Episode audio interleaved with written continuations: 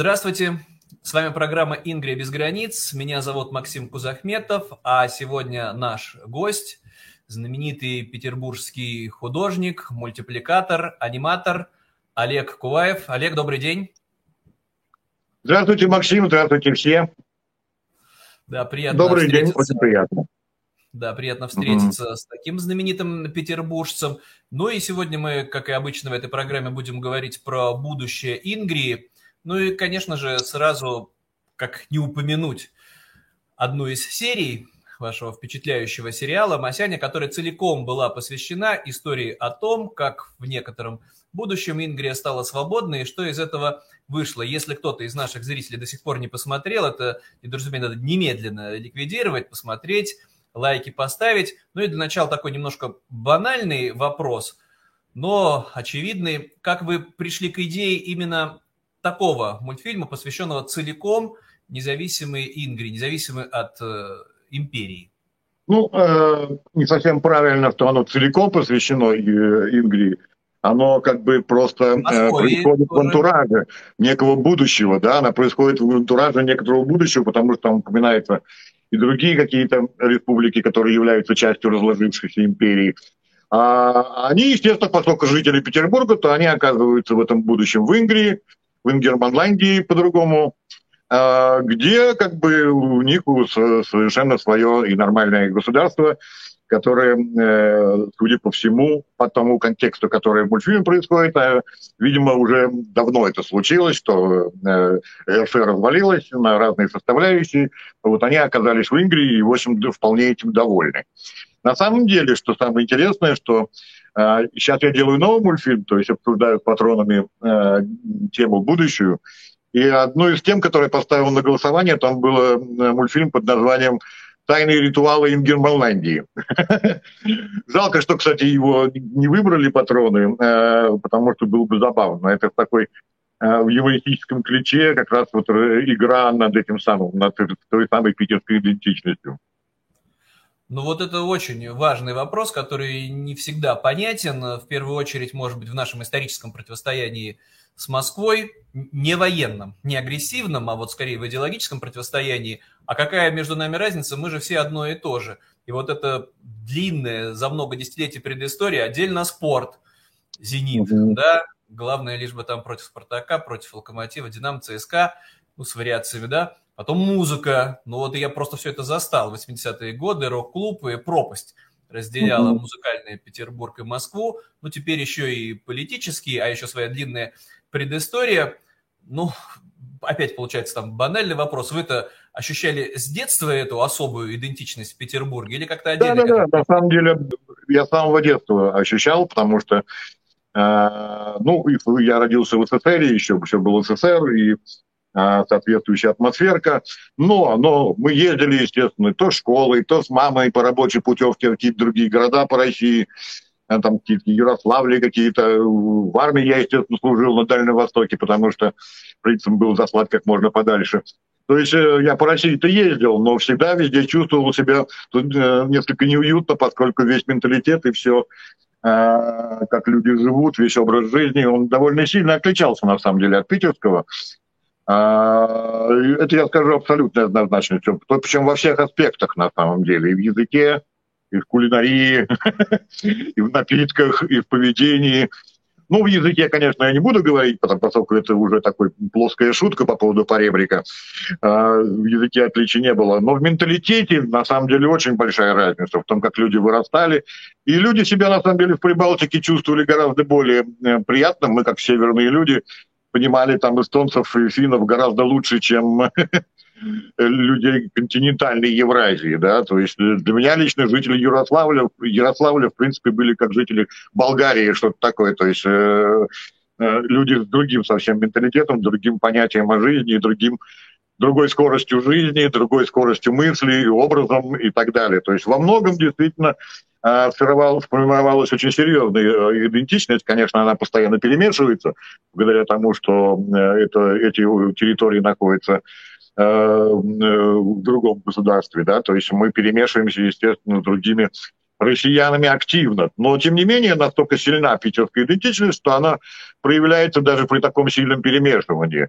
И э, особенно это хорошо чувствуется за границей, да, то есть когда ты встречаешь земляков нынешних или бывших, э, то язык общий находится гораздо быстрее, чем э, жителями других частей РФ или уж тем более Москвы. Я, как человек, женатый на э, человеке, родившемся в Москве, могу это точно совершенно сказать, потому что мы после 15, даже уже, какой 15, уже, по-моему, 18 лет совместной жизни до сих пор упираемся в расхождение во многом. Вот. Э, ну, это как бы уже в качестве юмора скорее. Хотя оно, естественно, культурное есть и очевидно, и сталкиваемся постоянно. То есть э, и в кулинарии, и в языке, и во многих моментах на самом деле. Все это мне знакомо, вот то, что вы упоминаете, что оказавшись где-то вдали от родного города, встречаешь земляков, это одна история, а с москвичами очень бывает трудно найти общий язык, но, соответственно, тогда вот следующий вопрос, чем э, нас все время пугают, угрожают, говорят, да вы что, не понимаете, что ли, что если начнется распад России, то это же будет э, чудовищная междуусобица, не просто междуусобица, гражданская война, будут друг друга убивать москвичи и петербуржцы, новгородцы и псковичи, а по-другому быть не может. Разве не может быть по-другому? Ну, разумеется, может по-другому. И история знает миллионы примеров тому. И э, последний у нас Чехия со Словакией, разошедшиеся совершенно по общему согласию.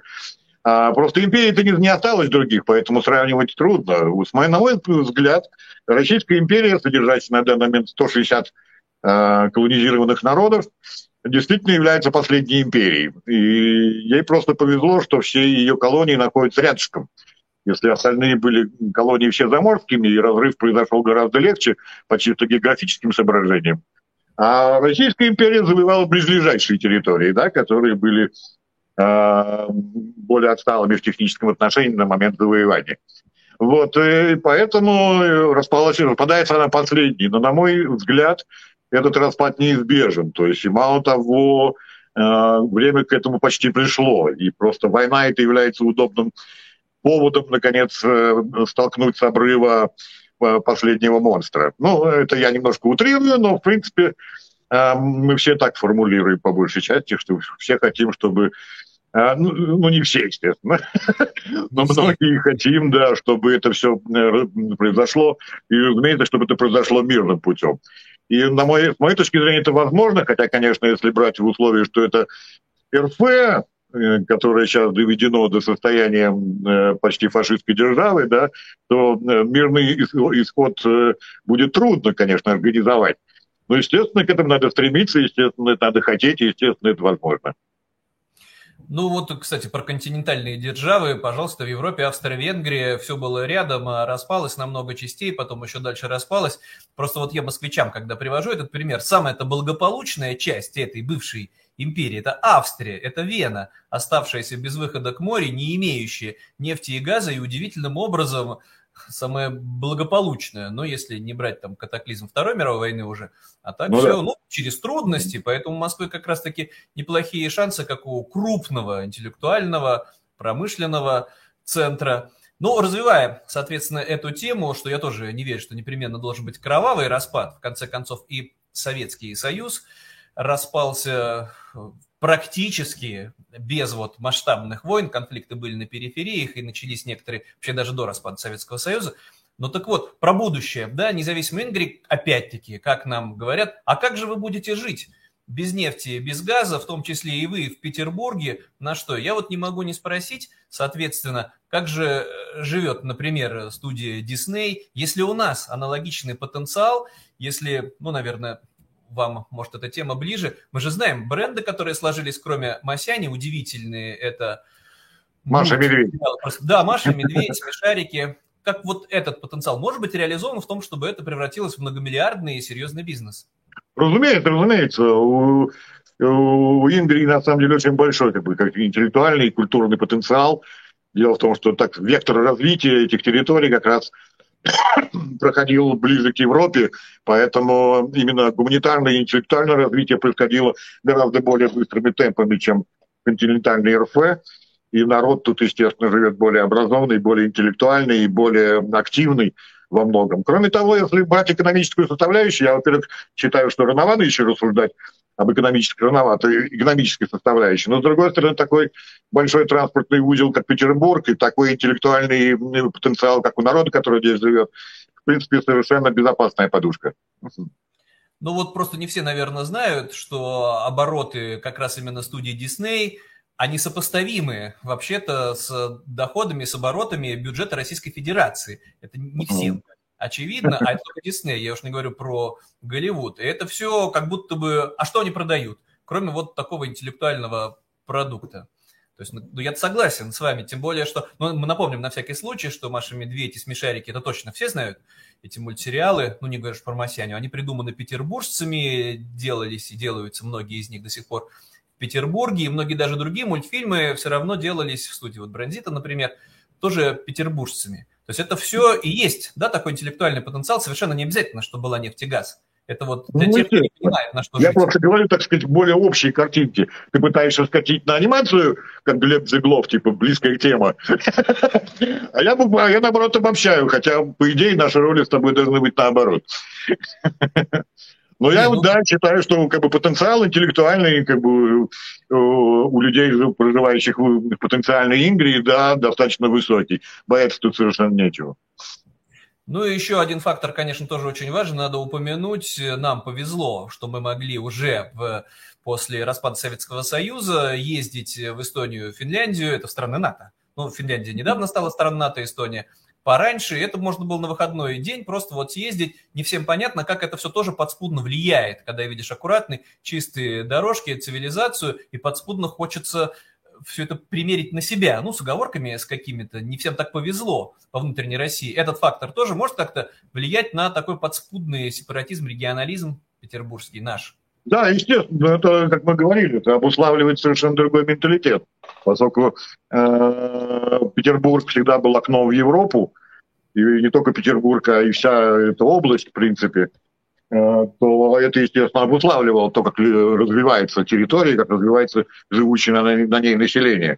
То есть, в принципе, как бы из всей территории э, РФ, э, Ига как раз она такая самая европейская, скандинавская, я бы, вернее, точно сказал, скандинавская. Потому что я, допустим, себя здесь, в Израиле, где я проживаю уже последние э, тоже 18 лет, да, я себя чувствую ближе к скандинавам, то есть я ближе, быстрее нахожу э, язык с эстонцами, там какие-нибудь финами и так далее. У нас тут есть целое финское поселение чем как бы с жителями на Комсомольска на Амуре, например. Потому что как бы мы совершенно оперируем какими-то совершенно понятиями близкими нам скорее со скандинавами, чем с Дальним Востоком, Уралом. Я вот ездил перед самой войной, последний мой визит в Россию был в Екатеринбург. Не знаю, я себя чувствовал просто вот на чужой планете, просто, просто на чужой планете. То есть я не знаю, как там ходить, куда идти, как разговаривать, как себя чувствовать. То есть э, э, трудно скандинавов при, центральном, при континент, суровом континентальном климате. Тем мы ребята морские, мы ребята морские все, да. Мы с рыбкой больше. Ну, я надеюсь, там тоже сработает этот потенциал регионализма. Была Уральская республика, даже печатали но это все в начале 90-х годов, э, свои собственные деньги, декларацию о суверенитете принимали. Нет, у них там тоже полны-полно своей идентичности. Вот да. как бы люди, которые знакомые, вот, которые с Урала, они на всю жизнь остаются людьми с Урала. То есть вот вы их, ну, когда люди между собой разговаривают, говорят, ну помнишь этого, он с Урала. То есть это тоже идентичность такая липучая, и она навсегда. То есть у них там тоже полны, полно своих каменных цветков. Ну, это хороший потенциал.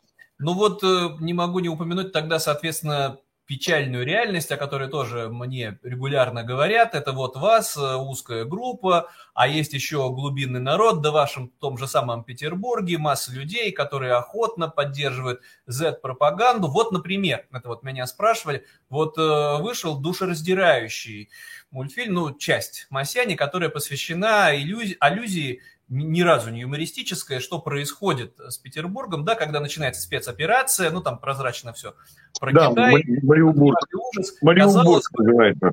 Да, казалось бы, любой посмотревший должен бы отшатнуться, только не это, только не война, только мир, любой ценой прекратить эту войну, а, а ничего не происходит. То То есть получается, что сотни тысяч жителей, в том числе и Петербурга, живут тоже в какой-то параллельной реальности, а нас это не касается. Вот что вы с ними будете делать, меня спрашивают. Вопрос не в том. Вопрос на самом деле э, в том, что делать, когда развалится империя. Потому что людям-то как-то надо жить, и нужно чем-то подхватить э, падающую страну. А как мне кажется, развал империи или ее какая-то совсем э, кардинальная перестройка просто неизбежны, потому что война э, испортила все. То есть ясно, что старого мира уже не будет. Старого мира не будет. Это уже признают все люди всех позиций и всех Э, политических спектров, они все понимают, что старого мира не будет. А какой будет? Окей. Вот мне кажется, что как бы вот именно такой вариант самый лучший. И он бы на самом деле спас нас от коллективной вины во многом. Потому что сейчас э, действительно во всем мире репутация русских, так сказать, э, россиян вообще очень паршивая. Поэтому, если будет какая-то Уральская республика, она хоть сможет как-то отбрыкаться от того, что Э, они виноваты. Они скажут, это все Москва, это Путин, это Москва, и все. Э, это, мы, мы никогда войну не затекали, не затевали и не хотели. То есть небольшой такой психологический выход для людей, каким образом оправдать то, что мы живем дальше с этим тяжелым моральным грузом. Вот то, что вы сейчас говорите, очень любопытно, потому что примерно то же самое, вряд ли вы сговорились, почти слово в слово говорит э, известный уроженец Москвы Илья Новиков, которого в первую очередь знают, наверное, многие как игрока в «Что, где, когда» знаток, а больше для юристов он известен как адвокат, Савченко защищал, политэмигрант, сейчас в Киеве живет, он точно так же говорит, это, во-первых, шанс, а во-вторых, это объяснение и психологическое, и для администрации будущих независимых регионов просто все рассказать своим жителям. Это же не мы все затевали, это Кремль, это все империя, а мы у себя в регионе, мы вынужденные жертвы всего этого. И очень быстро, соответственно, можно будет откреститься и опять-таки подчеркивать свою региональную идентичность. Ну, это да. перспективный угу. вариант, да? Потому что слово «россиянин», оно себя как бы здорово за, за, за, запачкало слово «россиянин» вообще, в принципе, очень здорово себя запачкало, настолько, что это будет длиться, во-первых, при нашей с тобой жизни точно, а может быть еще и дальше. Поэтому э, единственный выход перестать быть россиянином, да, а стать каким-то другим. Новую идентичность, которую, в общем, даже изобретать-то не надо. Ну, в нашем случае, да, регион называется э, Ингри, Ингерманландия, старинное название. Мы ингерманландцы, да, по географическому принципу, а вовсе не потому, что этнически должны говорить э, на этом непростом языке, тем больше советская власть депортировала и перебивала коренных ингерманландцев э, массово, ну, да. а остальные уехали в Финляндию. Ну так вот, опять это же ужас у многих э, людей, которые вот в беседах со мной иногда говорят, так что ж, вообще что ли России не будет? А я им говорю, а что, вот Советский Союз рухнул, больше нет этого названия Советский Союз. Это разве было драмой? Появились другие названия, точнее, большинство из них всегда и были. Стоит ли переживать, если вообще исчезнет это название Россия? Ну да, название-то живет, на самом деле, 300 лет максимум всего. В принципе, все вернется к тому просто, что было 300 лет назад. Московское княжество, Новгородское княжество, так что это нормально. Республика, евреи вон вернулись через 2000 лет, евреи вернулись, и ничего. Вот этот следующий, соответственно, вопрос, уникальный совершенно пример. Вот не успел его задать, как появилось государство Израиль, какой, какой был сложный путь, и до сих пор все непросто, враждебное окружение достаточно, а тем не менее получается, что группа энтузиастов, вовсе не, не миллионы людей, да, своей волей и терпением создали самое благополучное, ну, в финансовом-то уж точно смысле, самое богатое государство на Ближнем Востоке, развивающееся впечатляющими темпами. То есть, значит, можно до сих пор пока так было, да, у нас просто несколько есть много, много вернее даже проблем э, в развитии, но они из другой оперы совсем. Это чисто проблема э, религиозно-консервативная, то есть э, в России таких проблем нет такого типа, поэтому сравнивать иногда сложно. Но таки да, таки да, действительно, образ, проект организации государства именно на исторических концепциях, это он действительно, можно сказать, осуществился успешно.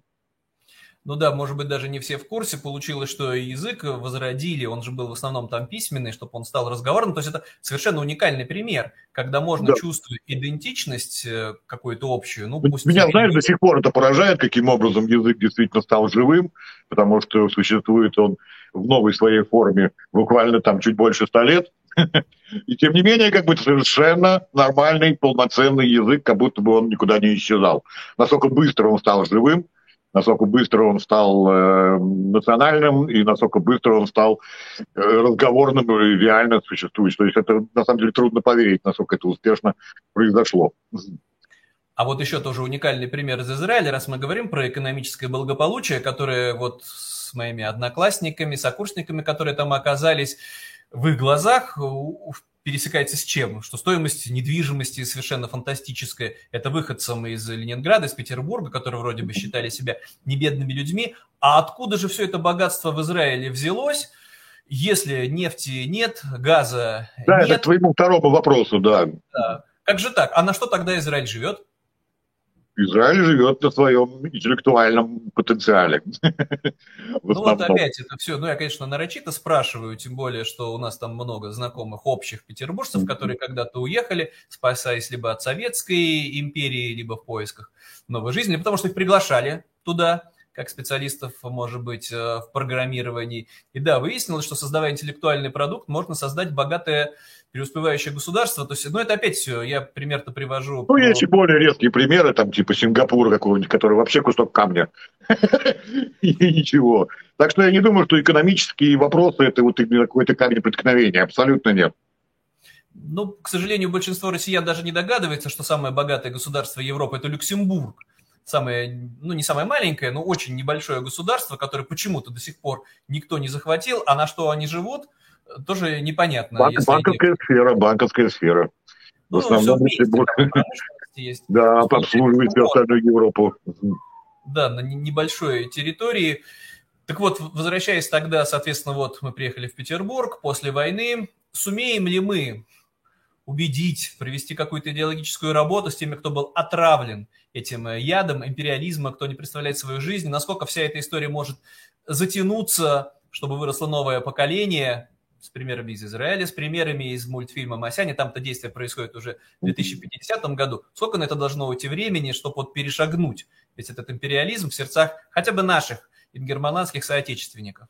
А, к сожалению, довольно пессимистичный вопрос. Просто вот если чисто из антропологической точки зрения рассматривать, Израилю понадобилась э, э, смена двух поколений, так скажем.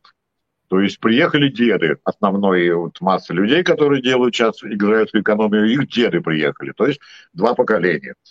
При том, что э, в РФ э, э, проведена достаточно серьезная отрицательная селекция за время советской власти, и за путинское время она еще и подкачана, то есть еще и э, стали убегать э, за границу в большом количестве.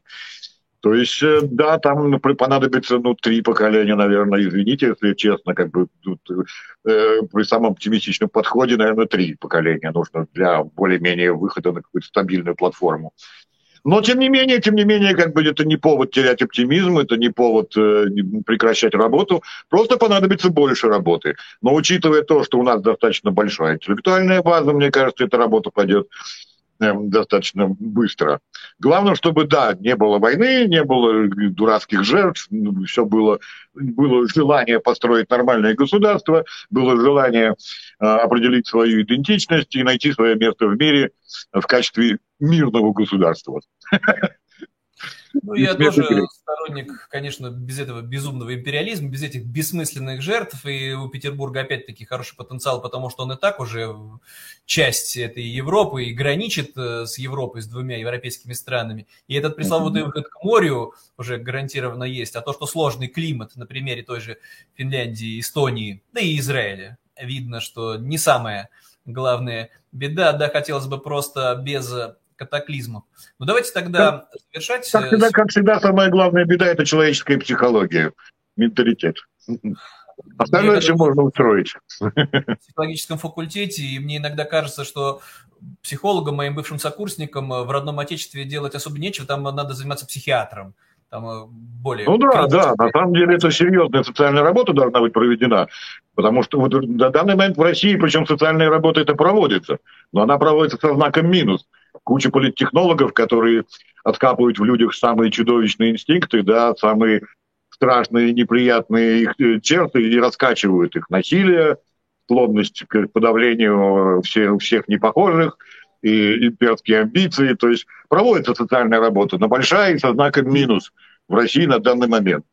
И это печально, потому что нужно будет проводить обратную работу, очень серьезную. Нужно будет перевоспитывать население, то есть не перевоспитывать, а информировать, разумеется. А, нужно работать э, с большим количеством психологов, политтехнологов для того, чтобы вывести людей из состояния зомби.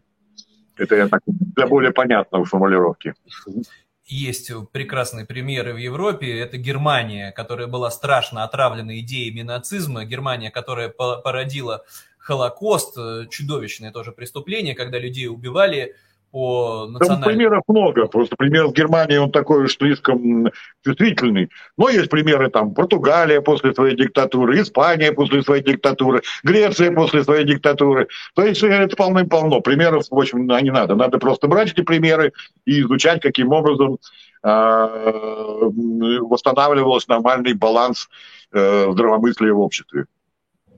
Ну, давайте тогда завершать на оптимистической ноте, чтобы все это происходило мирным путем. Что все это возможно, ребята, что все это возможно, что все это при, э, сделать можно, и что все это на самом деле даже неизбежно подчасти, потому что э, империя довела себя до критического состояния, и действительно э, придется подхватывать, просто вот падающее. И придется подхватывать с чем-то, да, нужно какую-то идеологию обязательно иметь в руках для того, чтобы люди совсем не обрушились, не умерли, не, не впали в какой-нибудь ужас гражданской войны. Поэтому я бы сказал, идея региональной самостоятельности как раз является идеей, способствующей именно мирному разрешению распада и развала империи. Да, и тем более, ну, это, по-моему, настолько очевидно. Да, может быть, большинство россиян, точно так же, как граждан Советского Союза, когда-то на вопрос, хотите ли вы, чтобы Советский Союз распался, с ужасом отвечали «нет», а на вопрос Хотите ли вы кормить Москву и, и без конца ее содержать, Кремль, всю эту империю и своих сыновей отправлять на погибель ради этих имперских амбиций? Там ответ был совершенно другой, да, вот как спросить. Это ну, смотря кого спрашивать. Я думаю, Прибалтика всегда отвечала, что хочет. Даже Татарстан до сих пор хочет и хотел. И много башкиры хотели всегда и хотят до сих пор. То есть много кто хочет и раньше хотел, на самом деле. В СССР э, хотели сохранения именно как бы титульная нация, титульная нация, которая даже не была русская, а была именно советской. Так что э, конец ей пришел очень легко, придет конец и тут титульный РФ, которая тоже не имеет на самом деле под собой ничего, кроме имперских амбиций. Ну, тем более тоже есть эти примеры, в частности, бывшая Испанская империя, вся Латинская Америка, кроме Бразилии, говорит на испанском, а это все разные государства. Да-да, кстати, там в Южной Америке примеров тоже, да, перевоспитания граждан после диктатуры тоже достаточно полно. И так что учиться есть на чем, учиться есть на чем. Хорошо, тогда будем завершать сегодняшний выпуск на этом. Напомню, что с нами был петербургский мультипликатор, аниматор, художник Олег Куваев. Олег, большое спасибо. Спасибо всем огромное. Извиняюсь еще раз за свой чмошный внешний вид.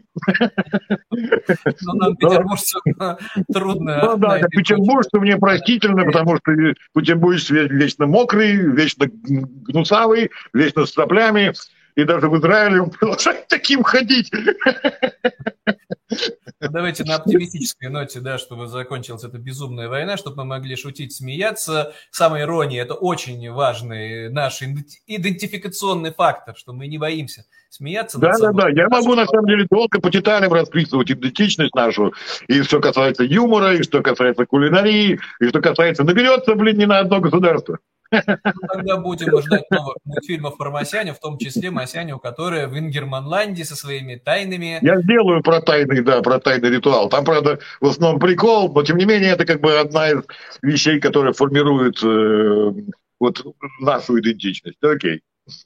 Да. Большое спасибо. Ждем новую серию. До свидания. Спасибо вам огромное. Удачи. Хороших дней сегодня и завтра и потом. Пока.